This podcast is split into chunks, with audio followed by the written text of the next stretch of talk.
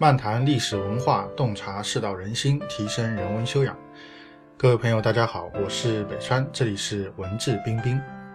本期的背景音乐是古琴曲《风入松》，相传为嵇康所作。李白有诗云：“风入松下清，入出草间白。”此曲描绘了山风吹松，自然与我同一的畅快心境。乐曲清晰明丽，意韵悠长。好。下面我们就开始今天的节目。今天我们继续来谈曹睿。那么上次呢是谈了曹睿的很多优点吧，他的很多一些不错的一些地方啊。那么今天呢来谈一谈曹睿他的个人的一些缺陷，因为他毕竟也不算是圣贤吧，至少从显性上看啊，应该也不算是圣贤。所以呢，人非圣贤，孰能无过？这个难免还是会有一些缺点的。那么曹睿的缺点呢，可以说有几个方面啊。那么第一个呢，就是说他比较好名，这个名啊就名声啊。那么这一点不明显啊，但是呢，在《三国志》当中有一个啊很细节的一个记载啊。这个记载可能你如果不太关注的话，你读书也就那么读过去了，你可能也不会太留意啊。但这个呢，其实通过这个细节呢，可以看出曹睿他比较在乎啊名，在乎别人对他的评价。那么这个细节是什么呢？在景初元年的时候。公元二百三十七年，这个是曹睿去世前两年，当时的魏国的大臣，这个礼制方面的大臣啊，就给曹睿上了一个表彰，说什么呢？说要这个建魏国的太庙里面确定曹操、曹丕和曹睿的庙号。那么，如果你有一些这个关于啊谥号、庙号之类的这个常识的话，你就会知道说，哎，给曹操和曹丕定庙号，这是很正常的事情。这个确定他们的庙号，确定他们在太庙里面祭祀的时候用什么样的音乐，这当时是这个啊有关官员给曹睿上了这么个报告。那么给曹操和曹丕定就是很正常，为什么？因为他们两个都不在了。那么在太庙里面接受祭祀的时候，当然应该有一个称呼，而且作为魏国的奠基人和魏国的实际开创者，曹操和曹丕完全是有资格有庙号的。因为庙号，明显也讲过，啊所谓根据的这个原则叫祖有功而宗有德，这个庙号都是以祖宗相称的，什么什么祖，什么什么宗。那么什么样的人可以被称为祖呢？就是对这个国家是有功劳的啊，有大功的，可以被称为祖。那么什么样的人，他去世以后在太庙里面祭祀，他可以称为宗呢？就是对这个家族啊，对这个国家，虽然没有过很明显的功绩，但是个人德行很好的，这个叫祖有功而宗有德。那么曹操作为魏国的实际奠基人，这个没有曹操就不可能有魏国，不可能有曹魏。他有庙号，而且他称祖，这个很正常啊。所以曹操的庙号是太祖，我们一般后后世也称他叫魏太祖。他的谥号是武，所以呢连起来叫魏太祖武皇帝。那么曹丕虽然功业不如他的父亲，但是呢他是魏国的实际开创者，代汉建魏，实际开创了这个曹魏，所以呢他对这个国家当然也是有功绩的。所以呢，曹丕的庙号叫高祖，曹丕是魏高祖，那么他的谥号是文，所以呢连起来叫称着魏高祖文皇帝。那么他们两位这个有庙号都很合理，有资格。那第一个，他们都是去世之人，祭祀当然是祭祀去世之人了，所以在这个去世之人有庙号。第二个，他们两位都有功，所以呢这个有庙号称祖啊，很正常。但接下来。这个报告后面接下来讲完了曹操的庙号，讲完了曹操用什么样的音乐，讲了曹丕的庙号，曹丕用什么样的音乐，然后接下来他说：“这个陛下你呢，这个叫制作新治，制作新治，用我们现在话来讲，就是说治理这个天下，让天下这个太平，百姓这个安居乐业，国泰民安，也很有功劳。所以呢，你也应该有庙号，你的庙号叫什么呢？为列祖，烈士的烈啊，为列祖啊。然后呢，你应该用什么什么样的音乐？”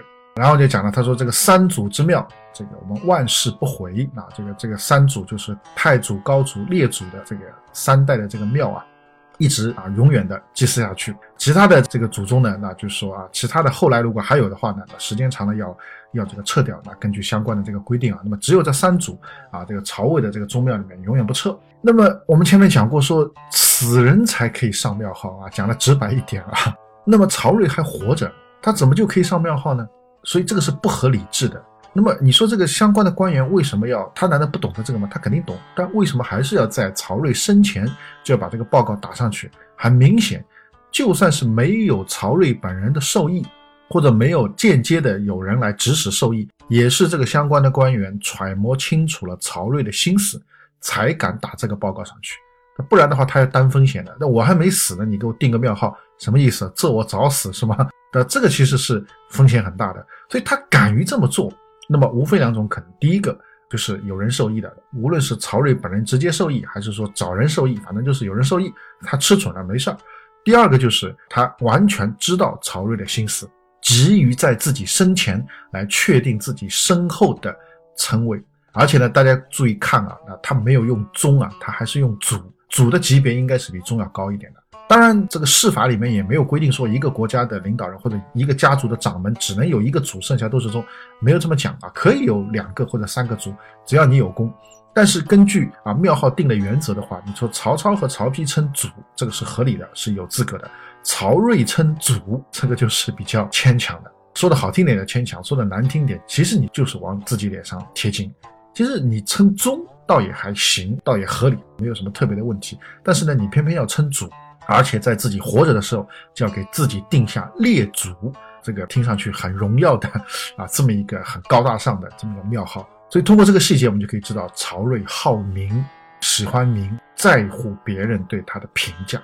那么这个当然你说好名好利啊，凡夫也难免了。但是呢，作为一国之君，有的时候呢，好名就会成为一种牵累啊，就会对这个国家，就可能会对这个百姓可能会造成伤害啊。我们讲这个后世啊，有几位很有名的好大喜功的，喜欢别人赞誉的这个皇帝都出了问题，给国家带来很大的麻烦的。比如说隋炀帝就是一个过于好大喜功。所以导致最后啊，那个国家呢，可以说隋朝的崩溃啊，跟他的好大喜功是有很明显的、很直接的这个关联的。那么曹睿呢，他也有这个毛病。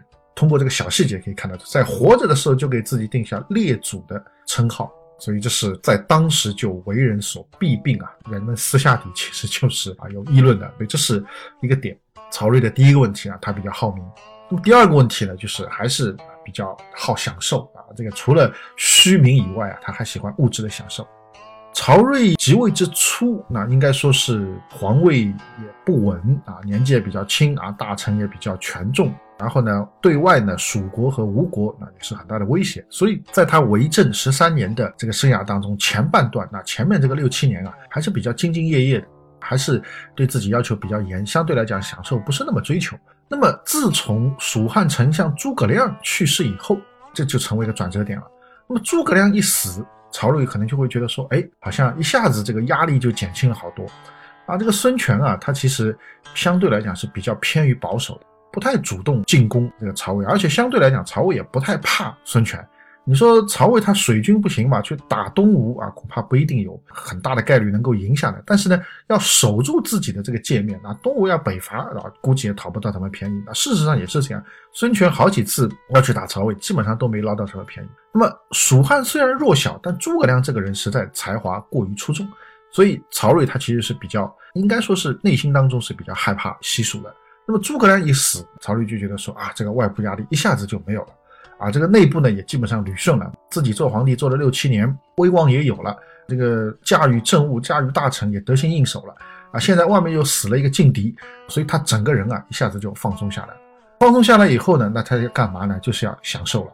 好，所以呢，大建宫室，这个充填后宫等等等等啊，做了很多追求享受的事情。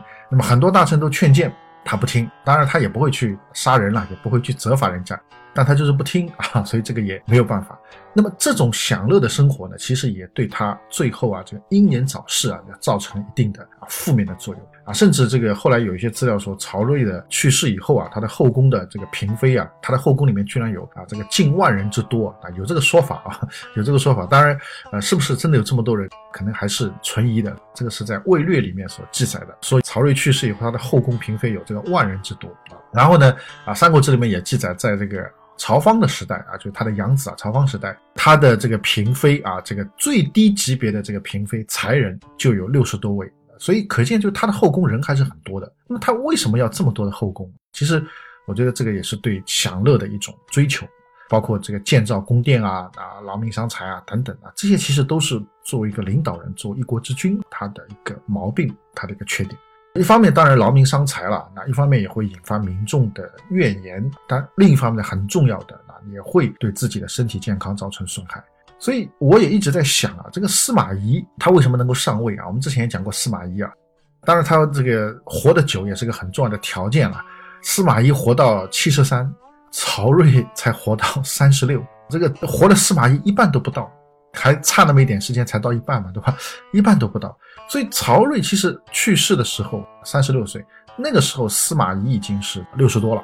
应该是超过六十了吧？这个应该是曹睿啊去世十二三年以后，那司马懿去世了，就超过六十了。我自己就经常在想的，你不要多活，哪怕你再多活个十五年，活到五十岁，那在当时也不算高寿吧？很多人也是可以活到的，那就没有司马懿这个事了。甚至你多活十年啊，这个活到这个司马懿也六十多快七十的时候，然后你的这个啊养子这个后代能够长得更大，他上来能够自己亲政，不要再需要什么辅政大臣的话。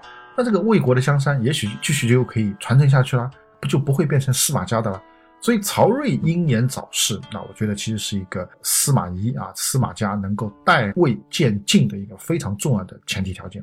如果曹睿不是英年早逝的话，那司马家应该是没有机会的。那本来其实曹丕就是去世的算早了，曹丕这个四十岁就去世了，那应该也算是比较年轻的。但是呢，魏国的气数那个时候还没尽，这个接班人曹睿还是很厉害的。所以能把那些老臣啊，那都搞得服服帖帖的啊。虽然年纪很轻，但是呢，曹睿比他老爸活得还短啊，还少活了四年，才活了三十六岁。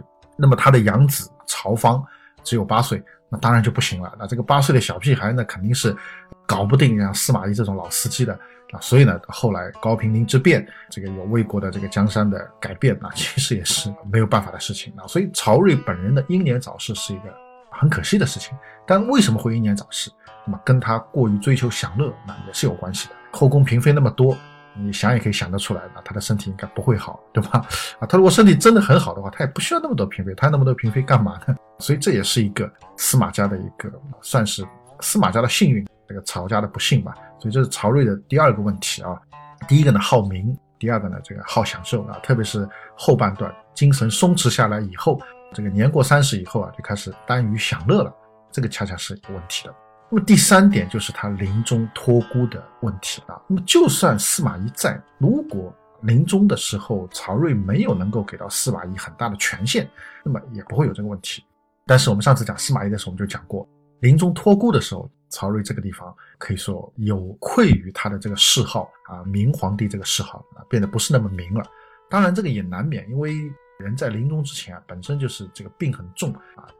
当然，难免会有些不是那么清晰，再加上平时他宠幸的两个大臣，一个叫刘放，一个叫孙资，那么这两个人是相对来讲私心比较重的，因为曹睿托孤的第一批都是他们曹家的人，这个燕王曹宇，然后呢，这个领军将军夏侯宪，五卫将军曹爽，屯骑校尉曹肇，这个骁骑将军秦朗啊，秦朗是曹操的养子啊，虽然他姓秦啊，但是呢，也是算他们曹家的人了。所以这些人都是曹氏、夏侯氏，都是他们一家的。所以如果真的把这个曹芳托给他们这些人的话，不敢说曹芳就不会变成傀儡，但是哪怕你说曹宇篡权吧，曹爽篡权吧，至少政权还在曹家手里，不会落入外姓之中。但是呢，由于这个流放跟孙资在里面的搅和啊，在里面的运作，再加上这个曹宇啊，当时的这些托孤大臣之首啊，爵位最高的燕王曹宇啊，他是曹操的小儿子。曹宇这个人比较敦厚，相对来讲权力欲望不是那么强啊，所以一再推辞，搞到这个曹睿呢也也觉得好像你老是推辞对吧？我硬要你来做托孤大臣，好像强人所难了，所以呢内心当中也有动摇。加上这个流放孙资的蛊惑，他们在里面挑拨离间啊，搬弄是非啊，讲了这个这个曹宇他们很多坏话，啊，所以到最后这个执政的局面就变成曹爽对司马懿了啊。那么第一个啊，宗亲减了一半。虽然辅政大臣只有两个人啊，但是呢，这两个人里面有一半就不是宗亲了。宗亲只有一个曹爽。第二个，曹爽这个人能力比较弱，这一点呢，曹睿在这个临终前他还没有死的时候，他就已经看出来了。这个史书中记载说，曹睿觉得曹爽这个能力还不足，当时拜了这个曹爽做大将军啊。那么大将军其实就是可以来辅政的，但是呢，觉得这个曹爽能力不足，所以又专门另外拜了一位大臣叫孙礼，拜孙礼做大将军长史。那么这个大将军长史是什么概念呢？也就是大将军是一个最高的一个一个职位的话，那么这个长史就是相当于他手下的大管家。也就是说，给曹爽配一个比较能干的大管家来补充曹爽的能力不足。所以从这一点，我们还可以看得出来说，曹睿他其实是知道曹爽能力是不行的，但是临终的时候啊，他偏偏搭配了这么个班子，曹爽能力不行，司马懿能力行不行？那是超强的，对不对啊？你放一个能力弱的宗室，然后用一个能力超强的外臣，你说你的孩子还只有八岁，你死了以后会变成什么局面啊？这个天下人都可以想得到了。所以这也是这个曹睿临终之前，当然我不知道他内心的具体的想法是什么，或者他可能那个时候已经是病得晕晕乎乎了，也顾不上那么多了。但是不得不说，这个是历史的关键时刻啊！如果按照第一批托孤的名单，曹宇、夏侯宪、曹爽、曹操、秦朗，那么可以说这个司马家完全没有机会。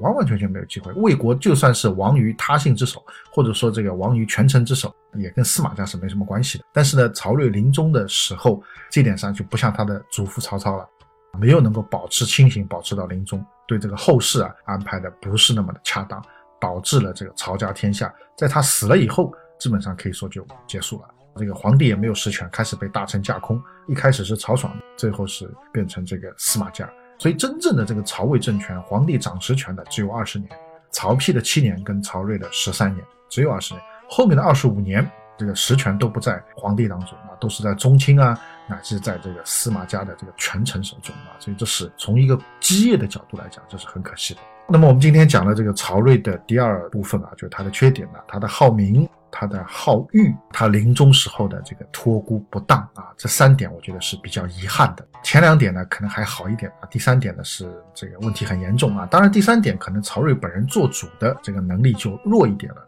我觉得其实还是在第二点，他可能是比较可以调整的。如果他好名倒也算了，我觉得这个倒也这个问题不是特别大。如果他在享受方面能够有所节制，能够让自己的身体更加健康一点啊，乃至多活十年啊，或者能够多活十五年。那恐怕这个基业啊就能够比较长久的传承下去了，最后统一天下的可能就不是晋，可能就是魏了。好，今天的节目就到这边，更多的信息欢迎大家关注我的微信公众号“北川黯然日章”，在微信公众号首页搜索“北川”即可关注，也欢迎大家收听我在喜马拉雅上的新节目《北川演义》，谢谢。